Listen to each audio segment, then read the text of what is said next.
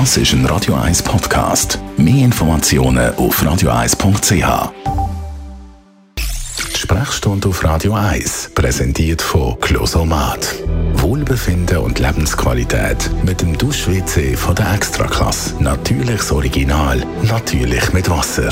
Closomat.ch Dr. Merlin Guggenheim, heute geht es um etwas, wo wahrscheinlich schon fast jeder von uns mal hat, nämlich um Aften. Für die, die jetzt nicht wissen, was gemeint ist, was sind das genau, die Aften?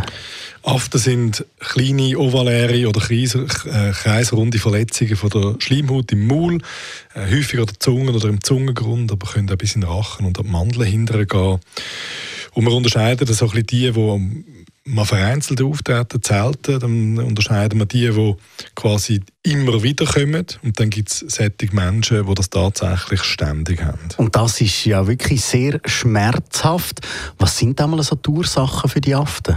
Also wir reden jetzt über die, die die meisten von uns haben, die zwischendurch mal auftreten, aber, aber jetzt nicht äh, ständig Aften haben.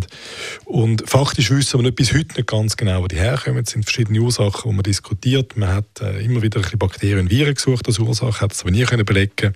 Wir wissen, dass es sicher begünstigende Faktoren gibt, wie ein Mangel an Eisen, Vitamin B12 äh, oder Zink oder Folsäure. Dann gibt es Leute, die auf gewisse Nahrungsmittel wie Nüsse oder Käse oder Alkohol oder Zitrusfrüchte empfindlich mit After reagieren. Es gibt Familien, wo das häufiger auftritt, ohne dass man genau weiß, was jetzt da der Grund ist. Frauen berichten manchmal so beim Hormon, äh, beim schwankenden Hormonhaushalt, bei, beim Zyklus darüber, dass sie mehr After haben. Äh, es gibt Leute, die sagen, wenn ich Stress habe, psychische Belastungen habe ich sie. Und bei Kleinkindern wissen wir, oder kleine mechanische Verletzungen im Maul, wenn man etwas rumnagelt oder so, dass die meisten von uns haben es im Kindesalter häufiger als Erwachsene. Das kann auch dazu führen, dass man Aften haben. Wenn man jetzt zum Beispiel eben alle drei Monate immer wieder so Aften am gleichen Ort hat, muss man da reagieren? Eigentlich nicht. Das ist wie zu selten.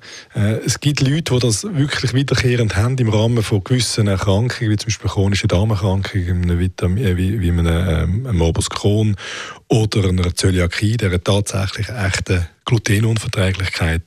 Aber dann ist es eigentlich so, dass man weiß, dass man eine Grunderkrankung hat, die dazu führt und dass die behandelt gehört. Was kann ich sonst noch machen, wenn ich jetzt eben einfach mal wieder so eine verwünscht habe, so eine Afte? Es gibt keine ursächliche Behandlung, das muss man sagen.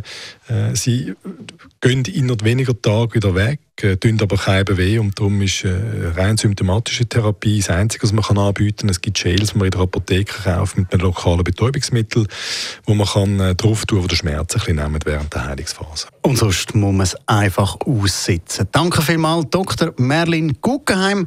Mehr von der Radio 1 Sprechstunde gibt es im Internet. Das ist ein Radio 1 Podcast. Mehr Informationen auf radio1.ch.